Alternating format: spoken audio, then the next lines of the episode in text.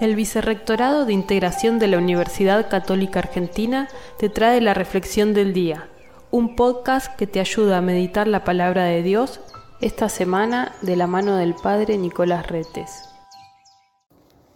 La palabra de Dios de este miércoles 5 de octubre, tomada del Evangelio según San Lucas capítulo 11, de los versículos 1 al 4, nos presenta el pedido de los apóstoles de que les enseñe a rezar. Sí, a Jesús le manifiestan ese deseo profundo de querer hablar con el Padre. Y entonces, gracias a esta petición, nosotros tenemos este regalo tan lindo que nos hace Jesús, que es la oración del Padre nuestro. Cuando oran, digan, Padre, santificado sea tu nombre, que venga tu reino. Y así siguen las siete peticiones tan conocidas del Padre nuestro, esa oración perfecta que el Señor nos ha regalado y que día a día cuando la rezamos, y por eso es bueno proponerse no hacerlo de un modo mecánico, sino sentido, haciendo pasar esta oración por nuestro corazón, le pedimos al Señor lo más importante para nuestras vidas, el don del perdón, que venga su reino, que nos dé el alimento de cada día, que puede ser sin duda la Eucaristía en primer lugar,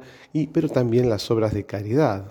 El Señor cada día nos da algo para poder seguir creciendo y avanzando en el camino de su reino, que podamos seguirlo con alegría. Que así sea.